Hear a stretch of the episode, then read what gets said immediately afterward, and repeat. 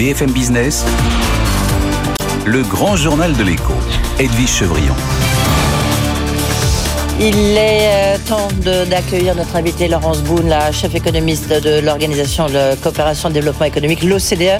Bonsoir Laurence Boone. Bonsoir Edwige euh, Beaucoup de questions à vous poser puisque euh, ce matin vous avez présenté le coût pour la croissance mondiale de cette guerre en Ukraine avec l'impact des matières premières. J'aurais presque envie de vous poser une petite question. Vous avez écouté le candidat Macron faire son, son projet d'avenir pour son deuxième quinquennat si jamais il est réélu. Vous avez écouté? Pas encore. Non, pas encore, non. Euh, encore des baisses d'impôts, c'est une bonne idée? Hmm. Écoutez, c'est, euh, je, pense qu'il ne faut jamais regarder les baisses d'impôts toutes seules. Hein. Hmm. Euh, alors, donc, je ne sais pas dans quel cadre du tout vous, vous tablez ça. 15 milliards de baisses d'impôts pour les entreprises et pour les particuliers, dans un cadre d'un projet qui, non, qui coûterait 50 milliards par an. Je pense que on va peut-être se remettre dans le contexte international où effectivement il y a une guerre et un conflit euh, dont on connaît absolument pas l'évolution, euh, puisque puisque voilà ça fait trois semaines, on a déjà vu qu'il y a 3 millions, plus de 3 millions de réfugiés. Euh, on a vu, comme vous le disiez tout à l'heure, les prix des matières premières, que ce soit pour les céréales ou pour l'énergie, s'envoler. on voit aussi le prix de certains gaz qui rentrent dans des chaînes de construction automobile s'envoler. Donc on est dans un contexte qui est très très flottant où on va avoir besoin probablement, et euh, beaucoup de gouvernements l'ont déjà fait, euh, de politiques de soutien pour les euh, personnes et les entreprises qui sont les plus vulnérables. donc je pense que pour l'instant, on va se concentrer là-dessus. Oui. Alors justement, on est dans un contexte extrêmement particulier. J'imagine que c'est compliqué, euh, ce que me disait l'économiste Patrick Artus, en disant c'est compliqué de faire des prévisions en ce moment, d'où la Banque de France aussi qui fait des scénarios euh, un plus, un moins, euh, parce que ça dépend d'énormément de choses, de la longueur du conflit, si ça s'arrête dans les prochains jours ou pas, de savoir s'il y a un embargo partiel ou total, évidemment sur le gaz et le russe, du moins pour les conséquences sur euh, l'Europe et la France. Vous, qu'est-ce, comment est-ce que vous avez travaillé et comment vous avez dit, grosso modo, c'est un point de croissance. Hein, c'est ça que vous avez expliqué ce matin et avec un impact sur l'inflation euh, absolument. D'habitude, au début du mois de mars, on fait une mise à jour de nos prévisions de décembre. Et là, avec le conflit qui s'approchait, on avait suspendu ça. Et on s'est dit, en fait, la situation évolue tellement vite, il y a tellement d'incertitudes que euh, le mieux qu'on puisse faire pour donner des conseils de politique économique, puisque c'est notre, euh, notre métier, c'est d'essayer d'évaluer l'ampleur des chocs de différentes façons afin de voir dans cette incertitude quelles sont les meilleures euh, politiques. Et donc on l'a, fait de différentes façons. On a regardé euh, l'impact euh, de ce qu'on avait vu jusqu'à aujourd'hui, donc sur le prix des matières premières, sur le taux de change, sur les marchés financiers, euh, sur le, tout, tout ce qui se passe sur la Russie, l'Ukraine et dans le mhm. reste du monde. Et ça, effectivement, ça nous donne une baisse de l'économie mondiale, ou enfin, on retire un point de croissance à l'économie mondiale plutôt, et on retire un point et demi à la zone euro, et on ajoute entre 2 et 2,5 sur l'inflation. Ça, c'est le coût. Et ça, 2, 2,5 pour l'Union européenne pour l'Europe ou alors du mondial C'est la même chose. C'est la même chose parce que l'inflation elle est beaucoup plus forte aux États-Unis. Hein. Oui, donc je vous ai pas dit que c'était le chiffre d'inflation. Non, non, bien sûr, c'est vous rajoutez comme vous dites. Ah, voilà, ça, ça, ça augmente l'inflation de 2 euh, ou 2 points On a fait ça d'une part, euh, on fait effectivement un scénario plus sévère, euh, et puis on a aussi regardé ce que ça coûterait, notamment à l'économie européenne, d'arrêter l'importation d'énergie. Mhm. Euh, donc 20%, mhm. de, 20 de baisse pardon, de l'importation d'énergie. Et là, ce qui est très frappant, c'est la. donc c'est pas l'arrêt total. Hein. Non, c'est pas l'arrêt. 20%, non mais c'est important, pardonnez-moi. Oui. Non, non, vous avez tout à fait raison de le souligner. Euh, donc c'est 20% d'énergie importée en moins, ce qui correspond à peu près à ce qu'on importe de Russie, ce qu'on consomme euh, d'importation de Russie. Et là, le, ce qui est intéressant, c'est évidemment l'impact qui est très différencié suivant les pays. Euh, suivant leur dépendance euh, à l'énergie importée, et aussi les secteurs. Euh, puisque l'énergie, ça rentre évidemment dans tous les secteurs, évidemment beaucoup plus fort dans la production euh, d'énergie elle-même, mais on va retrouver aussi des choses dans la production de puces électroniques, dans la production d'automobiles. Euh, ça affecte beaucoup la chimie et les engrais, donc on retrouve l'impact sur les céréales. Euh, on a plein de conséquences en chaîne qui sont importantes. Et surtout, ce qu'on a essayé de dire, c'est c'est un plancher, parce que nous, on s'est arrêté aux sanctions qui existent aujourd'hui, et c'est un plancher qui ne tiennent pas compte des effets non linéaires. Si vous pouvez plus produire tel type de puce, eh bien telle usine ne pourra plus fonctionner. Bien sûr, oui. Donc voilà, c'est un minimum. Oui, le, donc le 1% est un minimum, le maximum, vous l'avez chiffré ou c'est impossible? Parce que c'est vrai que c'est pas ça, c'est pas divinatoire, hein, votre les prévisions de croissance. Il y a un côté quand même, il y a beaucoup d'aléas. Il y, a, toujours beaucoup d'aléas, euh, mais ce 1%, c'est si on reste avec les sanctions qu'on a vues jusqu'à mmh. aujourd'hui pendant un an. Est-ce que vous avez chiffré, euh, regardé l'impact sur la Russie Alors, euh, de ces sanctions? c'est trop tôt.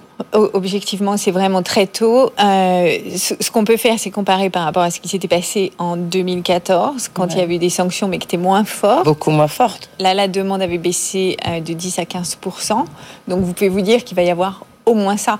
Il y a en plus plein d'effets. Euh, secondaires qui n'avaient peut-être ou, ou, qui avaient été anticipés, mais la vérité, c'est que par exemple, par exemple, les sanctions effectives, elles vont au-delà des sanctions annoncées.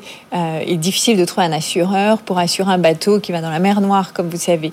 Donc il y, a toute une série de réactions en chaîne euh, qui sont effectivement très importantes. Donc les conséquences pour la Russie seront certainement beaucoup plus importantes qu'en 2014. Donc ça, Elles seront beaucoup plus importantes qu'en 2014 est bien plus importante que pour n'importe quel autre pays du monde, à part évidemment l'Ukraine qui est en guerre. Oui, bien sûr. Donc sur quoi On sera moins 20%, on peut estimer enfin, Nous, on a fait l'hypothèse à ce stade euh, de moins 15%. Euh, moins 15% pour la, sur la, Russie, oui. Donc effectivement, c'est important. Est-ce que pour vous, l'impact euh, des matières premières qui va bloquer quand même, on ne le voit pas encore, mais sur l'industrie aéronautique, on en parlera avec la ministre mm. Agnès Pannier-Runacher euh, dans, quelques euh, moments. Euh, on voit bien que s'il n'y a plus de près de fabrication de titane, bah, il y a plus l'impact sur tout ce, tout ce secteur est quand même très important. Vous avez identifié les secteurs sur lesquels l'impact sera le plus, le plus fort? Oui, absolument. Avec à nouveau cette euh, prudence qui est qu'on peut avoir à un moment un grain de sable dans un truc, dans un moment de production qui va avoir des effets en chaîne qui sont difficiles à, mm. identifier avec santé. Mais vous allez retrouver la production d'énergie, comme je disais, la production d'eau, la production de produits chimiques, euh, notamment les engrais, euh, la production de papier et plus que ça, tout ce qui est transport aérien, le moyen de transport, évidemment les les avions, chercher le mot en français, tout, c'est en fait partout où il y a une forte proportion manufacturière, où on va avoir besoin de semi-conducteurs. Euh, et où on transforme à partir de métaux comme le palladium, le nickel. On pourrait aussi, vous avez parlé du titanium, on peut parler du néon aussi. Oui, le cuivre, l'alumine, enfin. Après, euh, après, il faut aussi euh, raison garder. Il n'y a pas que la Russie et l'Ukraine qui produisent ces métaux. Euh, donc il y a d'autres pays. Non, mais il y a la Chine là aussi. L'impact pour la Chine, vous l'avez mesuré ou pas Ou quel est? Parce que parmi les aléas qui mm. peuvent peser sur la conjoncture, il y a différents facteurs. Bon, évidemment, au cœur, au centre, euh, il y a là, ce conflit euh, ukraino-russe, mais il y a aussi quel poids pour la Chine? Dans ce conflit, et puis avec ce que ça peut, notamment au niveau des sanctions, qu'est-ce que ça peut avoir comme impact. Et puis il y a la politique monétaire avec le, les taux d'intérêt qui, qui, qui, qui remontent. Le rôle de la Chine, vous, comment est-ce que vous l'avez mesuré? Alors, en fait, pour chaque pays, ce qu'on a fait à côté de ce que je vous dis, c'est de regarder quelle était sa dépendance à, à la Russie ou à l'Ukraine pour chaque type de matière mmh. première. Mais pour la Chine, si vous permettez, je pense qu'il y a il y a un sujet qui est encore plus intéressant que ça. Euh, la Chine a développé son moyen de paiement à mhm. elle, qui est euh, en dehors ou en tous les cas qui peut fonctionner sans le reste du système de paiement international. Mmh. Alors, c'est effectivement euh, une question qui se pose est-ce que la Russie peut se rattacher à ce moyen de paiement, ce qui euh, pourrait affaiblir l'efficacité des sanctions? Mais surtout, ce que je trouve plus, encore plus intéressant, c'est que si on se projette un peu devant, c'est le début d'une fragmentation de notre système monétaire international, où d'un côté, on aura peut-être un système dollar et de l'autre, on va avoir un système qui qui finalement est assez déconnecté du reste du monde. Et ça, ça peut avoir des répercussions colossales la fragmentation de notre système monétaire international. C'est vrai que vous dites comme ça, ça nous fait un petit peu peur, surtout lorsque c'est vous, Laurence Boone, qui, qui prononcez euh, cette phrase. Mais euh, on va avoir des changements profonds. on a déjà eu et on s'en était parlé euh, pour le Covid. Euh, et là, à nouveau, c'est ce que c'est ce qu'on voit. Et c'est pas anodin d'aller geler les réserves d'une banque centrale étrangère. Donc, effectivement, il y a des pays qui vont réagir en se disant, mais alors je vais sortir moi, ou en tous les cas, je vais m'assurer en prenant un autre système de paiement international. Et sur l'activité de la Chine elle-même, la croissance de la Chine, quel impact ça peut avoir? Enfin, vous A priori, la Chine et la Russie ont assez peu de liens d'échange, euh, donc l'impact devrait être assez... Euh, assez minime, c'est important. Mais là aussi, c'est un moteur de la croissance mondiale. Quand oui, sauf que un point, de un, point en moins de croissance mondiale, ça a un impact sur tous les pays. Est-ce que vous redoutez, parce qu'on le voit déjà aux États-Unis, est-ce que vous redoutez que le, l'espèce de spirale inflation-salaire ne provoque soit euh, une stagflation, soit euh, bah, nous entraîne vers une inflation de longue durée et qui ne soit pas transitoire, comme l'a souligné euh, effectivement Jérôme Powell, président de la Fed, et puis le rappelait hier Jean-Claude Trichet, qui était mon invité. Alors, il n'y a aucun... Tous les pays ne sont pas dans la même situation. Euh, les États-Unis sont le pays qui a, euh, avant l'entrée dans le conflit, la plus forte croissance, baisse du chômage, très forte inflation. Donc une demande très très forte par rapport aux capacités de production d'une économie mondiale qui sort du Covid, avec toujours cette politique zéro Covid en Chine qui grippe quand même un peu les, rouages. Donc oui, c'est normal, la politique monétaire aux États-Unis se normalise, ils vont monter les taux, ils vont arrêter les achats, euh, et ils sont beaucoup moins sensibles que l'Europe euh, au choc qu'on voit entre aux conséquences du, du conflit mhm. euh, russo-ukrainien. Euh, vous prenez l'Asie, il n'y a pas d'inflation dans la plupart des pays. Maintenant, vous prenez l'Europe, il y a une situation un peu intermédiaire avec il n'y a pas eu d'excès de soutien budgétaire euh, comme il y a eu euh, aux États-Unis. Nous, ce qu'on dit pour, euh, pour l'Europe, qui je pense est très important, c'est cette hausse des prix d'énergie et, de la nourriture, c'est la politique budgétaire qui peut s'en occuper. Pourquoi? Parce que les ménages les moins aisés, et ça couvre une partie de la classe mmh. moyenne, qui ont besoin de leur voiture pour aller travailler, qui achètent des pâtes tous les jours, eux, il faut absolument leur donner des aides ciblées pour les aider à, boucler leur fin de mois, évidemment. Euh, et en plus, je pense que c'est une vraie efficacité euh, de la coordination budgétaire monétaire, parce que si vous aidez les personnes à passer ce cap de hausse des prix, cet enclenchement de spirale salaire-prix, vous allez l'écarter, ça serait ambitieux, mais en tous les cas, vous allez l'atténuer beaucoup, et ça, c'est très important pour que la politique monétaire puisse rester aussi calme que possible. D'accord, mais si on prend le cas de la France, rapidement et pour conclure, euh, vous vous retrouvez avec euh, bah, plus 30 milliards, euh, plus 20 milliards, vous voyez, ça s'accumule quand même. Alors, c'est pour... Vous, vous, verrez, je suis sûre que vous avez lu avec attention, on parle d'aide ciblée et temporaire et en fonction des situations budgétaires des ménages. Ce qu'on dit aussi, c'est bien sûr, il y a des gouvernements qui ont fait plus parce que c'est plus facile administrativement, et ça, ça ne peut pas être durable. Voilà, c'est ça, ça ne peut pas être durable. Mais en tout cas, il faudra un jour ou l'autre quand même les financer, non? On est d'accord? On est d'accord. On est d'accord qu'il faudra les financer. Merci beaucoup. On ne va pas vers une récession. Écoutez, pour, la situation évolue tellement, comme je vous disais, euh, on se garde bien de produire un chiffre. Pour l'instant, en l'état des choses, on retire une partie de la croissance. Euh, c'est ce dont on parle. Voilà, c'est tout. On n'en est pas encore là. Et comme vous dites, euh, voilà, là, c'était un premier pas, en tous les cas, des prévisions de l'OCDE sur l'impact de cette euh, crise ukrainienne. Merci beaucoup d'avoir été avec nous, Laurence Boone, la chef économique euh, de l'Organisation de coopération et de développement économique, l'OCDE, qui maintenant est du reste est secrétaire général adjoint. Merci beaucoup. Dans un instant, Yves Verrier, secrétaire général de Force ouvrière, et Yann Brossard, directeur de la campagne de Fabien Roussel. Ensuite, ce sera Agnès Pannier-Renaché qui sera avec nous. BFM Business, le grand journal de l'écho, l'alerte, le Chypre.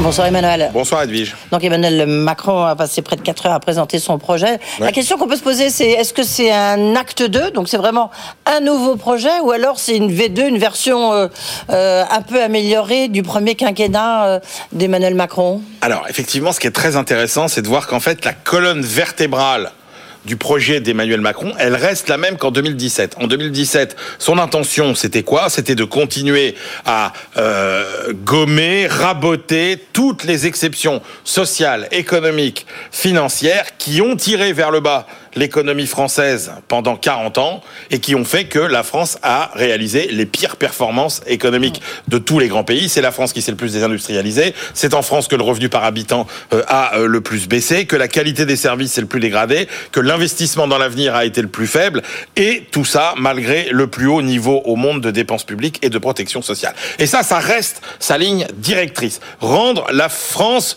euh, finalement plus normale par rapport à ses voisins. Donc, il va continuer à baisser des impôts qui étaient trop élevés, 15 milliards euh, d'euros. Euh, il va continuer à réformer les retraites qui pèsent plus lourd qu'ailleurs, notamment avec l'âge de départ à 65 ans. Il va continuer à fluidifier le marché du travail qui était considéré comme trop rigide. Là, c'est Pôle emploi qui devient France Travail. Et il veut rationaliser le fonctionnement de l'État, simplifier notre vie réglementaire, notamment avec le versement automatique des minima sociaux. Et puis, il veut faire ce qu'on n'a pas fait pendant des décennies, investir sur l'avenir, l'éducation, la santé, la recherche, qui constituent l'essentiel des nouvelles dépenses. Oui, la santé et, euh, l'école, pour lui, ce sont les deux sources d'inégalité. Euh, en revanche, il a quand même, on peut dire qu'il a changé un petit peu d'avis de, positionnement sur quelques points. Oui, absolument. Et alors, sans doute parce que le monde a changé euh, lui aussi. Rappelez-vous, en 2017, c'est le Emmanuel Macron de la mondialisation heureuse. Startup Nation. Startup Nation, etc. Le grand, le, ouvrir les frontières, le commerce international. Là, en réalité, euh, le thème majeur, c'est devenu la souveraineté. Sur la santé, il y avait quasiment rien dans son programme en 2017. C'est devenu une priorité aujourd'hui. L'indépendance agricole et alimentaire, l'indépendance énergétique. On était dans cette mondialisation heureuse. On signait des contrats avec les grands pays. Il n'y avait aucun problème. Ça aussi, ça a changé. L'emploi public aussi, ça a changé. Hein, je vous rappelle qu'il voulait supprimer euh, plus de 100 000 emplois publics. Emmanuel Macron en 2017. Là, il n'est plus question euh, de ça. Et puis la méthode aussi a changé. Ah, il a celle-ci deux fois sur la méthode. Et eh oui, regardez pour l'école, par exemple. Là, il nous parle euh, de, de, concertation. On va faire une réforme de l'école, mais rien ne sera imposé. Ça aussi, c'est quand même assez nouveau. Oui. En même temps, comme dit Yann Brossa, qui sera mon invité dans quelques temps, euh, après Yves Verrier, euh, c'est, bah, ça s'appelle une réunion, non? C'est grande concertation, c'est une réunion. On va discuter. Est-ce que pour vous, le... donc c'est un programme qui tient la route? Alors, il y a clairement un bilan. Et donc, la question qu'il faut se poser, c'est est-ce que son bilan, finalement, laisse penser qu'on peut lui faire confiance ou pas? Sur plusieurs sujets, il a avancé significativement, il faut le reconnaître. Sur la fiscalité, sur la réforme du marché du travail et l'emploi, sur l'apprentissage, les promesses ont été tenues. En revanche, sur la rationalisation de l'État, la santé, presque tout reste à faire. Or, c'est avec la rationalisation de l'État qu'il compte tirer l'essentiel des économies qui vont financer 15 milliards sur 50. réformes. Et oui, mais euh, Edwige, va pas y arriver. regardez ne serait-ce que l'évolution de l'emploi public depuis 30 ans, il ne cesse d'augmenter. Donc la vraie question, c'est est-ce qu'il a vraiment la capacité de faire cette réforme de l'État? Moi, franchement, je vois pas pourquoi on lui ferait plus crédit qu'aux autres de bah, plus la crédit capacité 2017, quoi. de réussir et plus crédit qu'en 2017, effectivement. Et là, du coup, le problème, ça veut dire que toutes ces réformes ne seront pas financées et que il fera ce qu'il a beaucoup fait pendant son premier quinquennat à la faveur euh, des conditions particulières, c'est-à-dire euh, financer son programme à crédit. Et ça, c'est quand même le, la, enfin, dire, le grand. Si les résultats économiques sont bons aujourd'hui, c'est parce que la France a vécu considérablement à crédit. Regardez notre déficit commercial. Donc la question, c'est si un jour l'argent, finalement, eh bien, euh, le robinet de l'argent gratuit se ferme, qu'est-ce qui se passe? Et là, j'avoue que euh, finalement, pas plus que les autres candidats, euh, Emmanuel Macron ne donne de gage sur sa capacité à faire cette réforme essentielle qui est la réforme de l'État. Merci beaucoup, décryptage euh, d'Emmanuel Le Chypre, comme tous les jours sur les faits du jour. Merci beaucoup. Dans un instant, euh, Yves Verrier, secrétaire général de Force ouvrière, nous dira qu'est-ce qu'il se pense justement sur les points que vous avez soulignés, euh, Emmanuel. Ensuite, c'est Yann Brossa, le directeur de campagne de Fabien Roussel, qui sera avec nous. BFM Business, le grand journal de l'écho, Edwige Chevrillon. Retour euh, donc sur ce projet avec vous, présenté euh, tout cet après-midi euh, par le candidat Emmanuel Macron avec de nombreuses annonces, notamment surtout un volet social. Yves Verrier, vous êtes secrétaire général de Force ouvrière. Vous allez, je vais vous poser deux, trois questions dans un instant. J'en profite aussi pour saluer parce qu'il vient de s'installer Yann Brossat, qui est directeur de campagne de Fabien Roussel et qui est maire adjoint de la mairie de Paris en charge du logement. il y a des mesures sur le logement. Bonsoir Yann Brossat. Bonsoir. merci d'être là. Yves Verrier, vous avez écouté le président de la République, enfin le candidat Macron, pardon. Euh, il y avait des annonces sur le RSA, il y avait des annonces sur les retraites, ça on le savait, retraite à 65 ans. Est-ce que vous avez été convaincu peut-être par ces arguments pour expliquer pourquoi cette retraite était importante à ses yeux? Bah, ce qui me frappe, si vous voulez, c'est que en matière de travail, puisque c'est un argument qui est souvent mis en avant par d'autres candidats d'ailleurs, la question de la valeur ou de la revalorisation du travail ou du travail au centre de la relance de l'économie, de la production de richesse, etc. La seule manière dont j'ai entendu parler de revalorisation du travail de façon un peu précise, euh, c'est en fait la revalorisation de la durée du travail avec le recul de l'âge de la retraite. Là où, je le redis, ce qu'il faut absolument résoudre, c'est euh, la qualité de l'emploi, de l'entrée dans la vie active pour les jeunes jusqu'au moment de la retraite, résoudre le problème du chômage des seniors. On nous en parle, c'est quand même assez étonnant, frappant. On nous en parle quand on nous dit qu'on va commencer par reculer l'âge de la retraite, et là on nous dit ben, il va falloir résoudre le problème de l'emploi des seniors. Oui, bien sûr. Il faut commencer par là. Et je pense que si on commence et si on résout le problème de l'emploi et de la qualité de l'emploi, la question de l'équilibre financier des régimes des retraites sera très largement résolue. Est-ce que lorsqu'il parle du taux d'emploi en disant c'est ça qu'il faut regarder en fait comme critère, c'est pas le c'est pas le taux de chômage, c'est le taux euh, de l'emploi. Est-ce que vous vous êtes d'accord avec lui là au moins sur ce plan-là?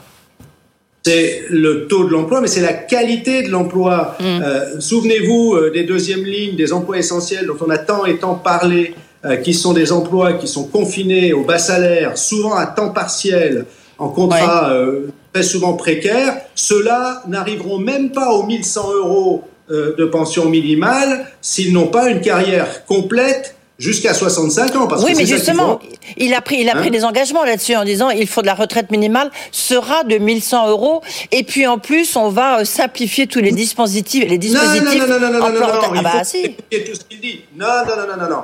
La retraite à 1100 euros, qui n'est même plus 85% du SMIC au passage, hein, ce qui était une promesse qui date de bien en amont, c'était euh, Fillon à l'époque. Euh, les, ah, les 1100 euros, c'est pour une carrière complète à temps plein au SMIC. Eh bien, je vais vous dire, celui ou celle aujourd'hui qui travaillerait 43 ans, parce que bientôt c'est 43 ans la retraite complète, ou avec ce que propose le président de la République, jusqu'à 65 ans à taux plein au SMIC, il les a déjà, les 1100 euros. Donc, ce n'est pas du tout un progrès pour cela. D'accord. Alors, il va poursuivre la réforme de l'assurance chômage parce qu'il dit qu'il faut absolument atteindre le plein emploi. Là, euh, vous, ne pouvez être. Non, non, bah, c'est peut-être un peu hein. pieux. Bah, non, mais c'est ce qu'il a dit, c'est ce qu'a dit le candidat non, Macron. Non, il a... Hein. expliqué qu'elle faisait réaliser des économies. Vous savez, le seul, le seul changement euh, du euh, salaire de référence, c'est-à-dire du niveau de l'allocation euh, chômage, avec la réforme qui a été imposée par ce gouvernement, c'est un milliard d'euros d'économie chaque année sur le dos des demandeurs d'emploi. Mmh. Mais il cherche quand même à atteindre le taux de plein emploi et il dit, en fonction de ce qu'on a fait déjà lors de ce quinquennat, on va sans doute l'atteindre à la fin de ce cas de, du prochain quinquennat si jamais les Français mélisent. Puisqu'on parle de réforme de l'assurance chômage, le gros problème aujourd'hui, justement, c'est les abus de contrat court. La très grande majorité des emplois aujourd'hui créés, ce sont des emplois très courts, de moins d'un mois, de quelques jours. Donc c'est cela qu'il faut résoudre. Le taux d'emploi ne dit pas la qualité de l'emploi. Mhm. Et ça, c'est un vrai problème. Nous, nous avons revendiqué en particulier qu'on revalorise justement tous les emplois dits de la deuxième ligne, tous ces emplois qui sont au SMIC, sans espoir d'évoluer au cours de leur carrière. C'est cela qu'il faut résoudre aujourd'hui et prioritairement, et on verra qu'on aura résolu les problèmes d'équilibre financier des régimes de protection sociale, dont celui des retraites, sans avoir à reculer encore l'âge de la retraite. Sur euh, Pôle emploi, qui deviendrait justement peut-être pour mobiliser plus les chômeurs, pour qu'ils les inciter à trouver euh, un travail, les aider en tous les cas, Pôle emploi qui deviendrait France Travail. C'est juste une question de sémantique ou, euh, ou quelque part ça vous, vous, n'appréciez pas Yves Verrier? Vous savez, depuis le début des années 80, ça a commencé avec euh, les PTT qu'on a transformés en France Télécom. Tout ce qu'on appelle France quelque chose, en général, jusqu'à France Compétences, il n'y a pas si longtemps en matière de formation professionnelle, euh, n'a pas été bénéficiaire à ceux euh, qui en sont euh, les, mmh. les destinataires. Hein. C'est souvent de la déréglementation. On fusionne des partenariats publics-privés, on privatise, on déréglemente, et à l'arrivée, ça ne bénéficie pas à ceux qui sont assujettis, qu'ils soient les consommateurs ou les usagers. Donc mmh. je suis très très méfiant de, de, de, ce que cela recouvre. et encore une fois, vous venez de dire le mot lui-même. Il faut inciter euh, les salariés à reprendre du travail quand bah ils ont perdu leur emploi. Bah oui, Et la très grande majorité des euh, salariés qui sont au chômage, la seule chose qu'ils cherchent, c'est à retrouver un emploi et un emploi de qualité à temps plein. Pourquoi on a les catégories B et C? Ce sont des demandeurs d'emploi qui ont une activité réduite et qui sont à la recherche d'un emploi. Donc il faut arrêter de stigmatiser euh, les demandeurs d'emploi. Un, mot rapide, parce qu'il y a beaucoup de débats autour, donc il ne veut pas de RSA jeune, enfin ça c'est pas nouveau en tous les cas dans sa dialectique. Euh, Emmanuel Macron, il veut un RSA où en fait qui impose 15 euh, heures de travail aux, allocataires. Est-ce que là aussi il est toujours dans sa logique de dire il faut reprendre une activité? Oui, non mais encore une fois, il y a de plus en plus de confusion entre activité, euh, formation, emploi. Mmh. Et on voit bien aujourd'hui d'ailleurs que les dispositifs aujourd'hui qui fonctionnent, ce sont des dispositifs qui sont financés par les finances publiques en matière d'alternance, d'apprentissage, euh, d'aide à l'embauche des jeunes. Alors tant mieux évidemment pour celles et ceux qui bénéficient d'une formation euh, ou d'une embauche aidée par l'État plutôt que de se retrouver sur le carreau. Et il faut euh, faire très attention à ce qu'on ne génère pas du sous-emploi permanent au bénéfice des entreprises euh, qui n'en demandent pas tant d'ailleurs. Hein. Merci beaucoup Yves Verrier de vos réactions euh, à la, au projet avec vous du candidat Macron. Yves Verrier, secrétaire général de Force ouvrière. Tout de suite, Yann Brossard. Le grand journal de l'écho sur BFM Business. Yann Brossard, re-bonjour. Euh, merci d'être euh, avec nous. Je rappelle, directeur de campagne de Fabien Roussel, maire adjoint de la mairie de Paris en charge du logement. Ça tombe bien. Il y a une proposition euh, du candidat Macron qui dit en fait la rénovation c'est très important parce que la souveraineté énergétique c'est quelque chose qu'il faut défendre. Et il dit je voudrais qu'il y ait 700 000 emplois rénovés d'ici la fin de mon quinquennat. 700 000 logements rénovés chaque année, c'est la proposition que fait Macron. Ça tombe bien, Fabien Roussel fait exactement la même. Oui, mais ils sont d'accord sur certains points, sur la souveraineté énergétique. Sur hein. le nucléaire, sans doute. C'est très important, effectivement, de rénover les, les logements. C'est important euh, à la fois sur le plan environnemental, c'est important sur le plan social, parce que derrière, ça permet de baisser les charges qui sont payées euh, par les, par les locataires. Et donc, bien sûr qu'il faut le faire. Simplement, ce que nous disons avec Fabien Roussel, c'est qu'il faut des moyens derrière. Nous proposons d'y consacrer 10 milliards d'euros euh, euh, chaque année parce que euh, nous avons calculé que c'est ce dont on a besoin si on veut atteindre cet objectif. Mais vous savez surtout, en matière de logement, Emmanuel Macron avait fait beaucoup de promesses.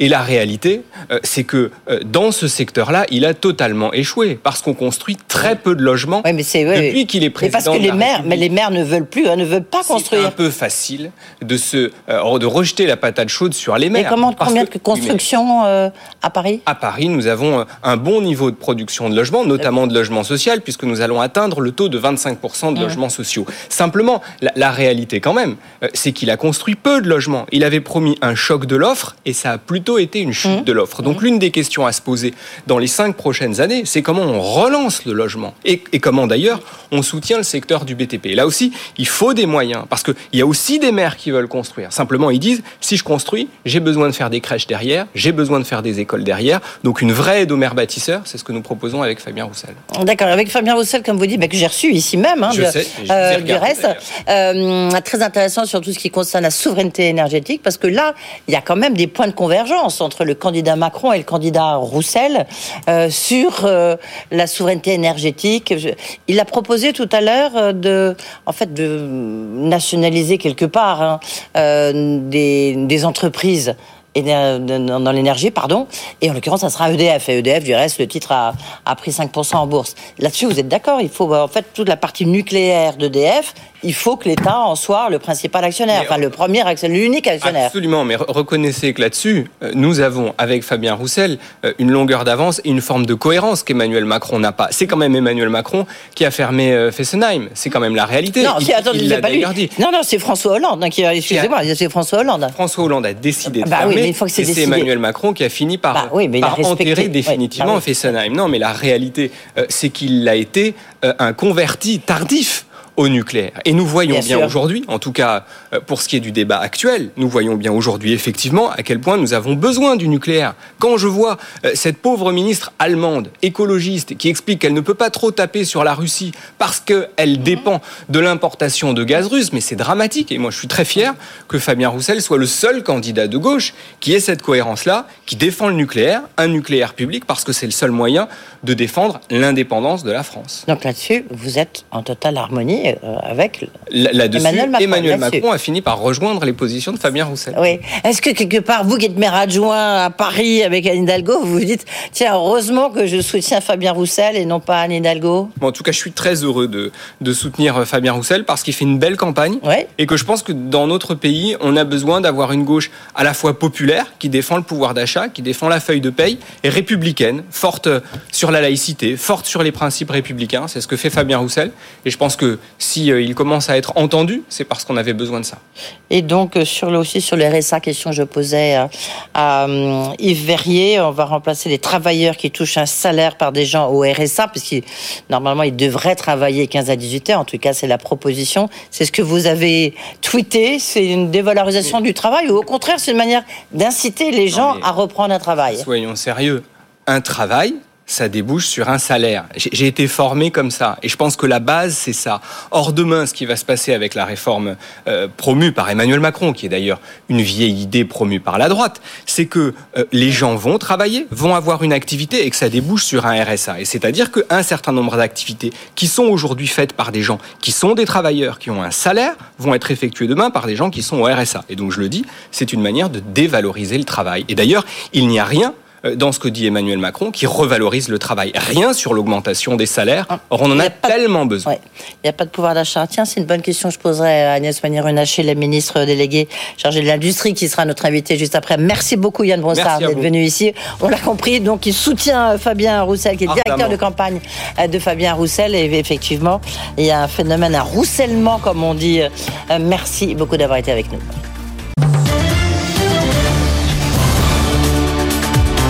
BFM Business, le grand journal de l'écho, Edwige Chevrillon.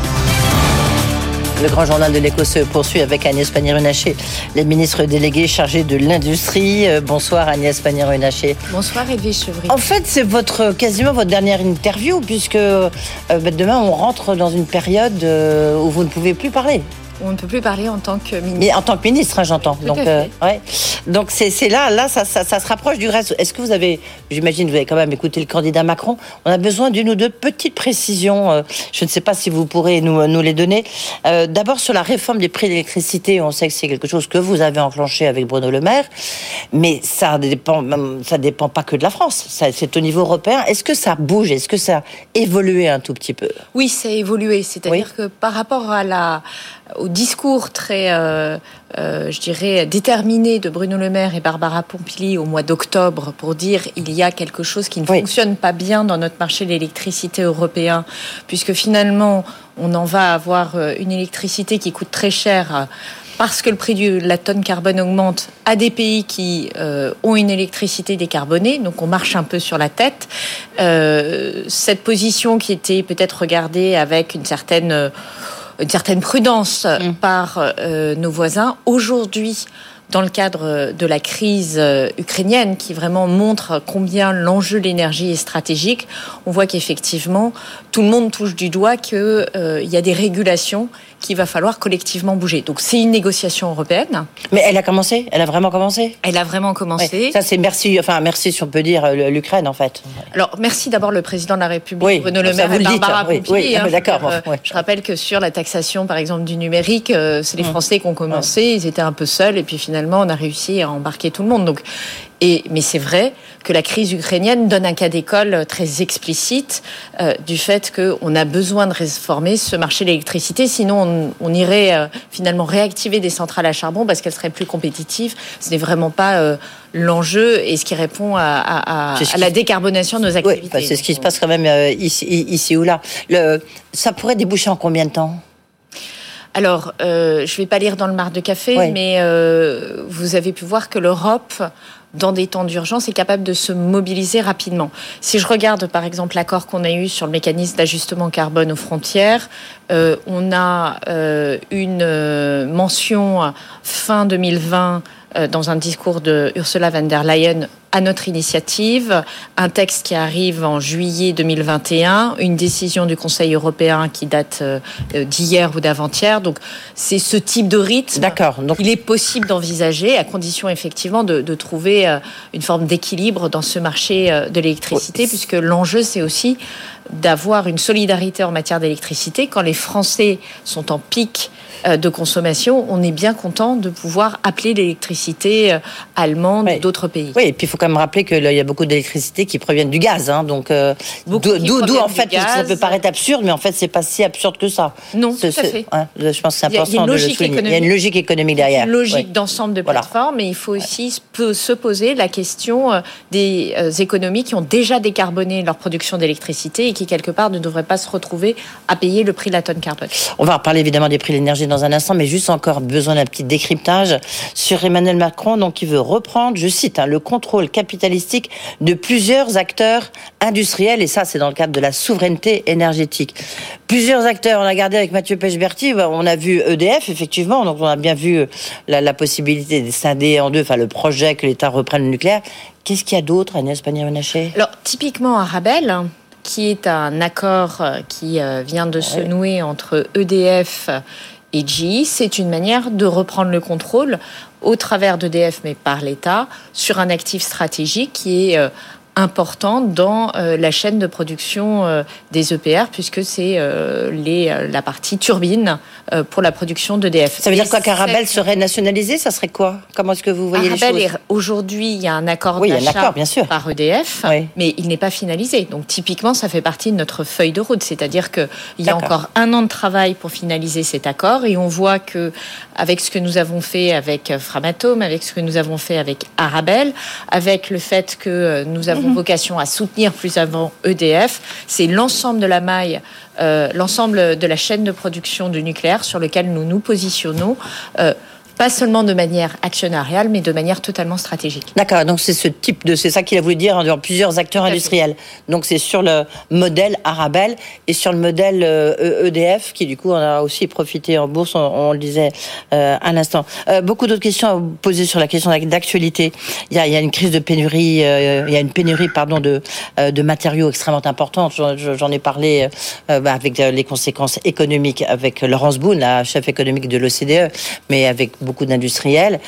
Pour vous, ça concerne combien d'entreprises euh, Notamment, ça se voit à travers le plan de résilience et les aides euh, à l'énergie. Il y, a plusieurs choses.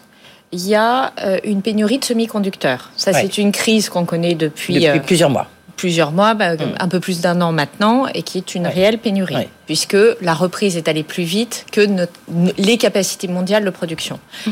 Il n'y a pas de pénurie aujourd'hui de métaux critiques ou ah, d'approvisionnement, il y a des difficultés d'approvisionnement. Ces difficultés d'approvisionnement. c'est une question de semaine. Vous prenez sur le titane, vous prenez même sur. Je suis pas sûre que ce soit une question de semaine. Vous savez, j'ai mis en place euh, avec Philippe euh, Varin ah, une task force il y a longtemps ça, pour faire le point. Euh, alors. Non, avec Philippe Varin, ce qu'on avait fait depuis six mois, c'est travailler sur l'approvisionnement à long terme dans un contexte où, avec euh, la croissance, par exemple, de production de batteries électriques, on allait avoir mm. besoin d'appeler du nickel, du lithium, mm. du mm. cobalt dans des proportions inédites par rapport à ce qu'on consommait aujourd'hui. Là, c'est une autre affaire, même si euh, le fait qu'il ait travaillé sur cette mission fait qu'il a tous les contacts et euh, les, les, notions des pays producteurs, des pays qui raffinent et donc des chaînes de production, c'est de regarder à date si on manque de palladium, de platine, euh, de euh, pardon, de nickel, puisque le nickel se pose. Et ce qu'on voit aujourd'hui, c'est qu'on a des difficultés d'approvisionnement, des goulets d'étranglement, mais pas de rupture. Est-ce qu'il peut avoir des ruptures? Cela va dépendre de la façon dont euh, la Russie va elle-même peut-être poser des contre-sanctions à l'égard des économies mhm. européennes, mais on peut penser que même si elle refuse de servir des économies européennes, ou si nous, on devait dire on arrête de se fournir en Russie, elle irait vendre ailleurs euh, ces métaux, euh, ces métaux. Et qu'on pourrait racheter ailleurs, du coup. Et que du coup, le marché mondial retrouverait les mêmes quantités. Par contre, cela désorganiserait les chaînes d'approvisionnement. Alors, quand on est sur des métaux qui sont pas très compliqués, ça augmente le prix parce que ça coûte plus cher à transporter, parce que mais c'est un sujet plutôt de prix. Lorsque c'est des métaux complexes qui rentrent dans des process d'homologation, c'est le cas du titane, c'est plus compliqué parce que pour changer de source mm. d'approvisionnement, il faut parfois 18 mois, 18 mois, 24 D'accord, juste rapidement sur par exemple si on prend le titane, impact sur l'industrie aéronautique évident. Alors, impact, mais pour le moment, on ne le voit pas. Vous ne le voyez pas, d'accord. On ne le voit pas parce qu'il y a des stocks parce qu'il y a des alternatives euh, d'approvisionnement et que toute la question est de savoir si nos alternatives arrivent plus vite qu'une possible difficulté de s'approvisionner. Le, plan de résilience qui donc a été présenté hier par le Premier ministre, il va concerner, c'est un peu trop tôt sans doute pour le dire, mais quand même, combien de combien d'entreprises ou, combien, je sais pas, dans le BTP, c'est parce que c'est 20% des entreprises. Est-ce que vous avez quand même un périmètre, n'est-ce pas, Alors, euh, ce plan de résilience, il va concerner beaucoup d'entreprises sur des sujets comme le prêt garanti par l'État, par exemple, mmh. Mmh. Euh, qui est une mesure que nous avions déjà activée et on peut penser qu'il y a plusieurs milliers d'entreprises qui pourraient souhaiter bénéficier de ce prêt. S'agissant de la partie subvention, attention, puisque telle qui est aujourd'hui prévue la mesure de la Commission européenne, dans laquelle nous nous insérons, euh, c'est une mesure pour les entreprises qui perdent de l'argent. D'accord. C'est pas une mesure pour des entreprises qui ont seulement des surcoûts. C'est vraiment des mesures pour des entreprises qui, parce que euh, leurs dépenses deviennent supérieures à leur euh, chiffre d'affaires, sont obligées d'arrêter leur production. Et là, on mhm. dit ça ne marche pas. Et donc, il faut compenser le fait que le prix de l'électricité ou le prix du gaz naturel est tellement élevé que ça devient contre-économique de produire et donc que les entreprises s'arrêtent avec un risque de désorganiser encore plus euh, les chaînes et, là, et là, il s'agit de combien de personnes, euh, combien d'entreprises Alors, dans une première analyse, on était plutôt sur euh, quelques centaines d'entreprises. Oui. Euh, mais, vraiment, là, il va falloir qu'on rentre, je dirais, plus dans le détail. Pour vous donner une idée, les, électro-intensifs, c'était, euh, on, avait fait ce calcul au moment où on avait redonné des terawattheures à 46 euros sur le marché, ce qui va arriver le 1er avril et va baisser la facture de toutes les entreprises. C'était 150 entreprises électro-intensives. Gazière, c'est pareil, quelques centaines d'entreprises. Donc ça, c'est clairement le cœur de cible. Et puis après, il va potentiellement y avoir d'autres entreprises euh, qui ont effectivement une exposition qu'on n'avait pas anticipée. Et euh, peut-être un autre élément euh, dans, le paysage, on sait aujourd'hui qu'il y a à peu près 300 entreprises qui se sont signalées à nos services en région pour dire qu'on levait la main en disant ça va pas bien, est-ce qu'on ah pourrait en discuter? Donc, On est toujours sur quelques centaines d'entreprises peut-être quelques milliers, euh, et on est en train de préciser ça. Il y a, eu plusieurs, euh, euh, il y a eu plusieurs choses justement pour les entreprises énergie intensive. D'abord, il y a la Fédération européenne des négociants en énergie. Je ne sais pas si vous avez vu, qui a envoyé une lettre aux différents régulateurs et aux intervenants du marché en disant attention, attention, il y a tellement de tensions, pardon, qu'il y a un risque, il y a un risque pour tous ces négociateurs indépendants. Qu'est-ce que vous vous pouvez faire en tant que ministre de la l'industrie française.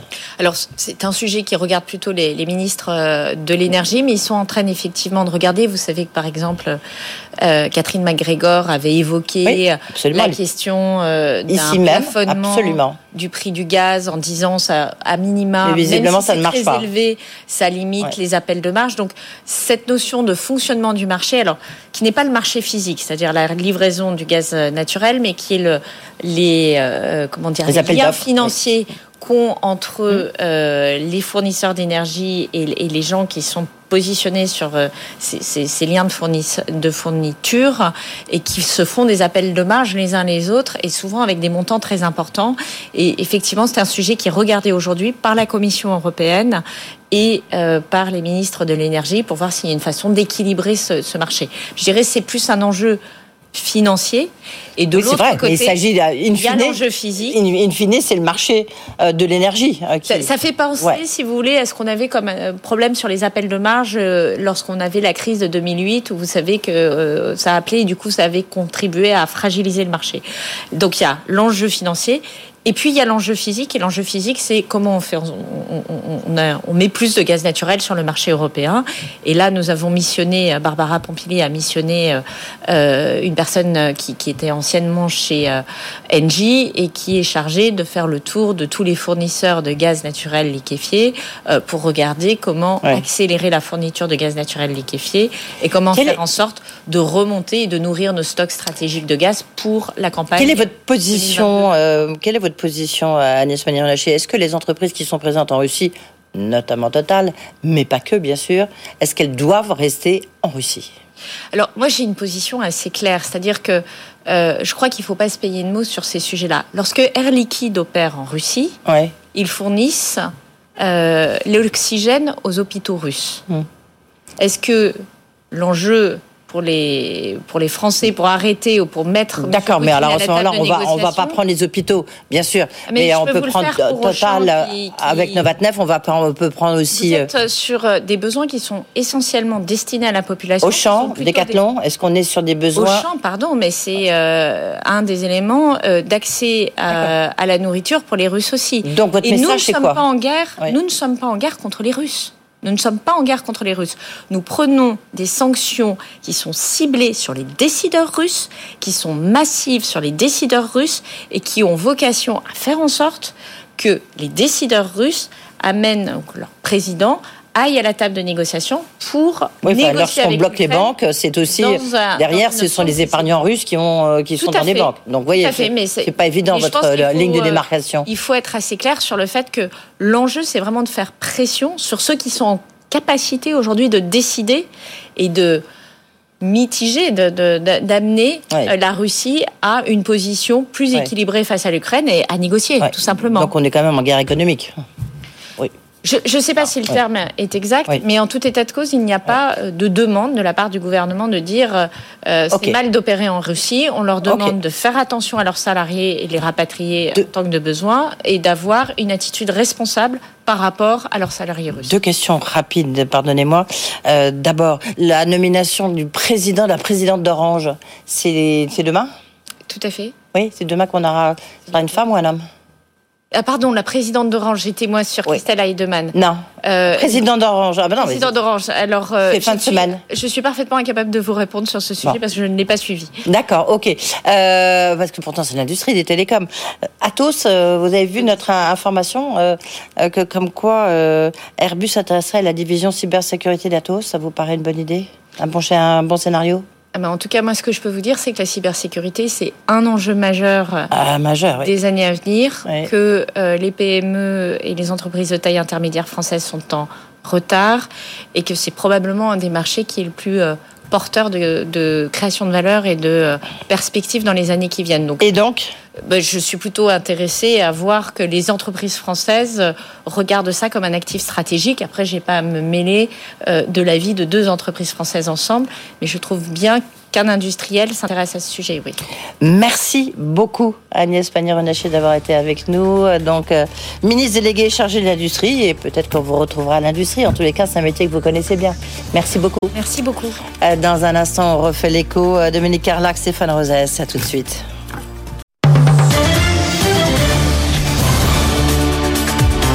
BFM Business, le grand journal de l'écho, Edwige Chevrillon. C'est l'heure dont on refait l'écho pour terminer ce grand journal avec Dominique Carlac, vice-présidente et porte-parole du MEDEF. Euh, bonsoir Dominique Carlac. Bonsoir. Euh, merci d'être avec nous et avec vous, face à vous, euh, le politologue Stéphane Rosès qui est président du CAP et enseignant à Sciences Po et HEC. Bonsoir Stéphane. Bonsoir. merci d'être là tous les deux. Vous avez peut-être suivi cette conférence fleuve, mais c'est surtout l'occasion de voir un peu comment cette campagne présidentielle, comment elle se déroule, elle se passe. C'est vrai que tout ça est un peu étonnant. Donc je commence sans doute par vous Stéphane Rosès. Euh, c'est quand même un programme, enfin, c'est un programme de droite, c'est pas un programme de gauche. Là, on est, euh, non, enfin, il y a. Oui, c'est au fond. Très pro-entreprise, euh, comme avec des réformes très fortes. Il n'y a rien sur le pouvoir d'achat pour l'instant. Après, il va rentrer bien dans le détail. Oui, le, au fond, le programme est gagé sur le fait qu'il y aurait un retour du plein emploi en cinq ans. Si c'était le cas, au fond, euh, les choses du point de vue des salariés et des Français iraient. Le problème, c'est qu'il y a une petite contradiction. La force d'Emmanuel Macron, c'est l'inquiétude sur la période qui commence. Mm. Et donc, euh, cette inquiétude devrait générer une forme de pessimisme et de protection. C'est sa grande force. Et en même temps, au plan économique, tout se passe comme si euh, les choses étaient gagées sur des perspectives positives plein emploi en 5 ans. A allongement de la retraite, ça voudrait dire que le temps passé dans l'entreprise serait plus important. Or, on sait ce n'est pas le cas. Euh, sur le RSA contrepartie, réforme des retraites, au fond, il y a une petite contradiction, c'est que le pays demande des protections dans un moment d'inquiétude mhm. et les réformes continuent à être au fond des réformes très libérales qui ne semblent au fond pas tant que ça protéger les Français. Alors, il y a une deuxième partie, parce qu'on a bien vu que c'était structuré, ce, marathon euh, euh, programmatique, où il y a une première partie qui était sur la souveraineté, son projet, et puis ensuite, il y avait justement ces euh, euh, protéger la, société. On reviendra là-dessus, mais je voudrais quand même avoir le sentiment de Dominique Carlac. Alors, vous, MEDEF, vous vous dites... Je vais quand même faire une petite précaution de langage. Nous, on n'est pas censé commenter les propositions des candidats. mais vous êtes chef d'entreprise, alors... donc, euh, on n'a pas commenté les propositions des autres candidats, donc je ne vais pas faire les bons points, les mauvais points ce soir sur euh, le discours d'Emmanuel Macron. Oui, ou les autres discours, hein, je veux dire. Alors, justement, sur les autres discours, nous, on avait fait des propositions, de nombreuses bah, propositions, pour faire réussir la France. Hein. et donc, c'est vrai que certaines des propositions ont été reprises par les candidats, dont euh, certaines par euh, Emmanuel Macron. Lesquelles, par exemple, Bon, nous, nous, il y a un sujet qui nous importe beaucoup. C'est est-ce que c'est un truc pro-entreprise Voilà. Euh, on va pas rentrer dans le. Est-ce que pour vous, c'est un truc, c'est un programme pro-entreprise Sur le bilan des cinq années passées, indéniablement, ce qui a été mené a été pro euh, entreprise, mhm. dans le sens où on a eu quand même des choses qui ont facilité la compétitivité des entreprises, la flat tax, euh, la perspective sur l'IS, le début des baisses d'impôts de production. Donc ça a été plutôt pro-entreprise. Et puis il y a eu quelque chose qui a été quand même à, noter, c'est que la politique de l'offre a duré. Cette politique de l'offre en faveur du développement euh, de la compétitivité. ok, mais là vous le retrouvez et là-dessus, il y a eu un bénéfice réel pour l'économie française, les entreprises et l'emploi. Il ne faut pas l'oublier pour pour l'emploi. Donc là-dessus, on, peut s'en féliciter. Après, effectivement, on attend peut-être un peu au tournant euh, euh, la suite euh, qui les candidats nous ont fait des propositions. typiquement, c'est vrai que la réforme de la retraite a été une impasse. Euh, durant ce quinquennat. Et, c'est vrai que démographiquement, on sait très bien qu'on ne pourra pas assumer euh, la retraite telle qu'elle existe aujourd'hui. À l'époque où Emmanuel Macron a souhaité euh, la réformer, ça a été assez mal expliqué, ça a été rejeté. Ah ben là maintenant c'est une autre réforme en tous les cas. Donc voilà, aujourd'hui le gouvernement avait reculé. Mais est-ce que là vous retrouvez les mêmes mesures, même type de mesures pro pro entreprise Il y a des choses intéressantes. Il y a des choses. Il faut aller un peu plus loin il y a des choses intéressantes. Nous, il y a une chose que l'on avait proposée, qui est par exemple l'augmentation de l'apprentissage, l'augmentation. Euh, Là, c'est la euh, réforme des lycées professionnels. De, l'alternance, euh, la régionalisation de Pôle Emploi, ça c'est quelque chose que nous avons proposé parce que finalement. Là, vous le retrouvez pas. Alors non, on le retrouve pas. Or, être au hmm. plus près des besoins des bassins d'emploi, il faudra quand même un petit peu ne pas être dans une approche nationale, mais probablement dans une approche régionale. Je, je ne résiste pas, Stéphane Rosès, sur, sur, le style, parce que il y avait rien d'extraordinaire. Enfin, on n'était pas dans un grand show. Enfin, c'était Aubervilliers, c'était bien. Et avait, il était là. Comment est-ce que vous avez trouvé l'ensemble, quoi, les quatre heures de. Il, le, le, président, euh, le candidat. Le candidat, parce que là, il s'agissait du candidat. Président est au fond toujours à l'aise dans ce genre d'exercice où il y a une sorte de mise en scène des journalistes, euh, comme s'il était au milieu des journalistes. Ce qui est vrai, c'est que c'est pas un projet. Il nous dit pas Voilà, donc bah, ça, s'appelle un projet avec vous. Oui, mais en fait, c'est plutôt les grands principes d'un programme avec un chiffrage global, ouais, 50 milliards par an, euh, baisse de 15 milliards euh, en termes d'impôts.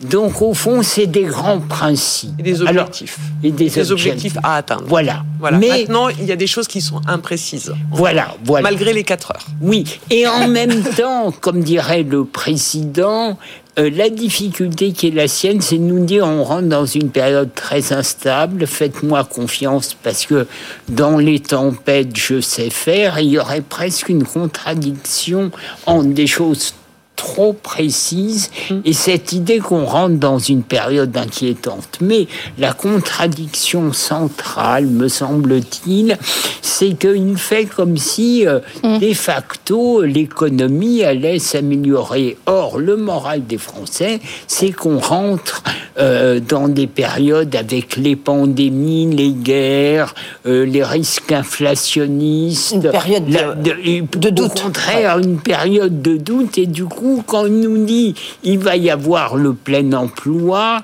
tout semble être gagé là-dessus du point de vue des Français, et c'est là où il doit y avoir sans doute idée que euh, c'est pas clair. D'accord. Oh, on, a, on, on voit bien ce que vous voulez dire, euh, Stéphane. Quand, il dit euh, nous devrons travailler plus le plein emploi, donc vous l'avez dit, donc est tout à fait, si on continue sur notre lancée, est tout à fait atteignable. Réforme de l'assurance chômage, réforme des retraites. tiens, euh, Pôle emploi qui devient France Travail, ça vous paraît une bonne idée, euh, Dominique Arlac? Nous, notre proposition, c'était de faire de Pôle emploi un Pôle emploi régionalisé. Est-ce que France Travail, si on change le nom, est-ce que ça régionalisera l'approche de euh, l'accession à l'emploi et l'inclusion par l'emploi? Je ne sais pas. Je ne sais pas si c'est un changement de nom qu'il faut, si c'est un changement d'approche. Sur le fait de reprendre travailler plus pour gagner plus, est-ce que c'est pas, est-ce que c'est un slogan qui va marcher encore? Ça, je ne sais pas. C'est un slogan politique. Euh, nous, ce qu'on a demandé, par exemple, c'est qu'il y a quelque chose qui a quand même bien, bien marché euh, quand on avait eu la fin de la crise des Gilets jaunes, qui était la fameuse prime Macron, qui mhm. était cette prime défiscalisée, euh, qui n'avait pas de charge et qui permettait de donner le coup de pouce au pouvoir d'achat en fin d'année. Ça, c'est sûr que ça a été quand même assez populaire. Ça a bien marché dans les entreprises. Donc, ce côté euh, prime défiscalisée où on peut partager la valeur, nous, on voudrait aller sur ce terrain-là davantage par partager la valeur avec de l'incitativité pour les entreprises pour partager. Mais les salariés, ils veulent une augmentation de leur salaire. Euh, vous, vous voulez pas C'est ça le. Bah, si vous, pardonnez-moi, c'est le, patronat. si on les peut, si on peut les tenir, on le fait. En ce moment, hmm. on est en train d'augmenter les salaires dans les branches qui permettent de le faire. Si on ne peut pas le faire, c'est difficile de raser gratis hmm. et de dire on donne des augmentations de salaire à vie et puis ensuite on n'est pas euh, au rendez-vous en termes de commandes, en termes d'activité économique. En revanche, quand ça marche, être pragmatique, quand ça marche et avoir des dispositifs incitatifs pour les entreprises qui permettent de redistribuer de la valeur et d'associer les salariés au partage de la valeur, oui, mais il faut que ça soit ponctuel et il faut que ça soit lié à une performance de l'entreprise. Est-ce que le mot souveraineté, qu'il a reprise quand même à quatre reprises, mmh. Ça, c'est quelque chose qu'on a sorti dès la crise Covid. Ça a été compliqué euh, en interne euh, d'asseoir et d'installer ce mot souveraineté, parce que souveraineté peut vouloir dire repli sur soi.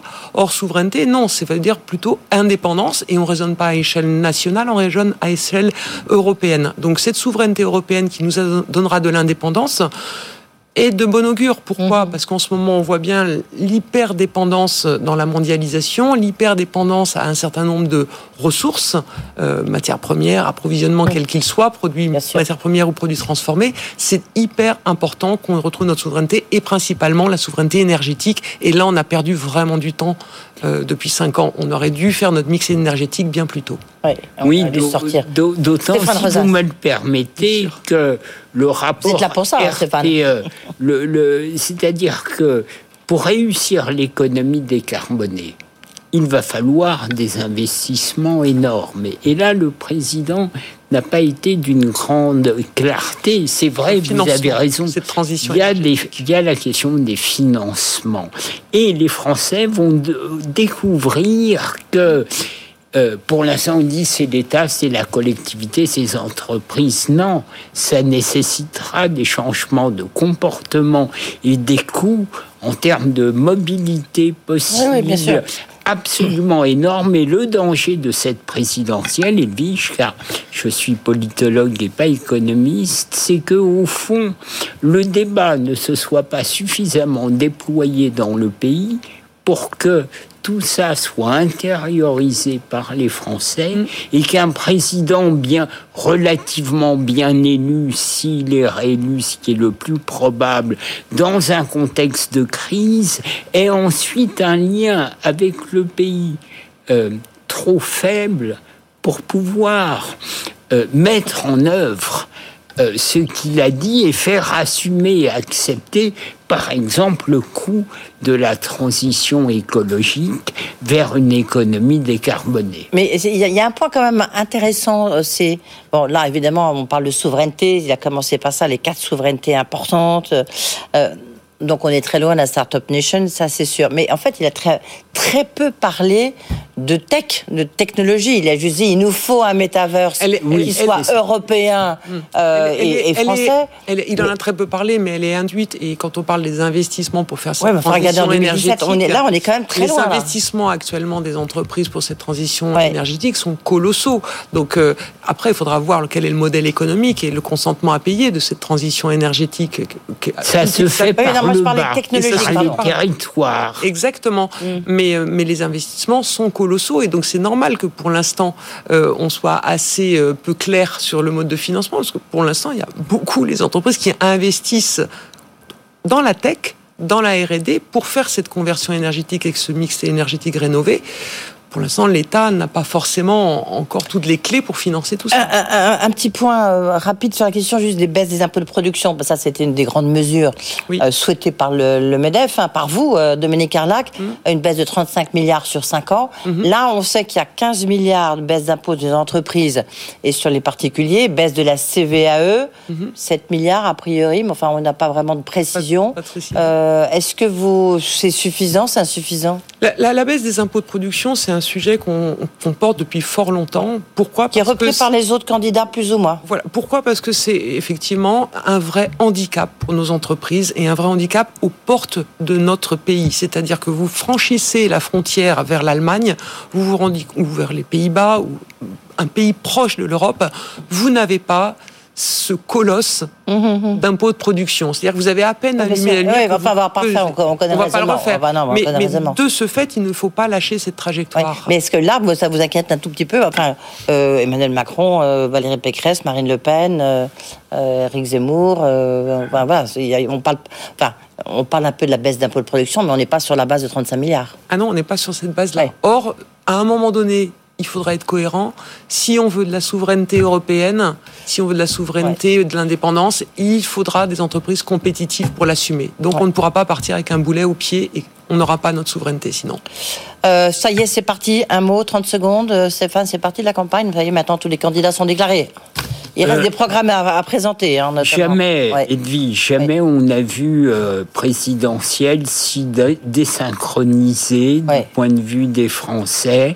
La campagne a, été une sorte de serpent de mer et en tout cas jamais à un moment identique le, le, pays n'a été aussi peu investi. Le risque est que, au fond, le, le, le, président candidat enjambe ça sans que réellement tout ce dont on parle ait été approprié. Qui a un vrai débat. C'est à des, des, grands risques, hein, peut-être, de cette campagne présidentielle si particulière. Merci, euh, Dominique Arlac. Merci, Stéphane Rosès. Euh, voilà, c'est la fin de ce grand journal. Rediffusion, vous le savez, 22h minuit. Euh, tout de suite, Tech Co, François Sorel. Bonne soirée. Le grand journal de l'écho sur BFM Business.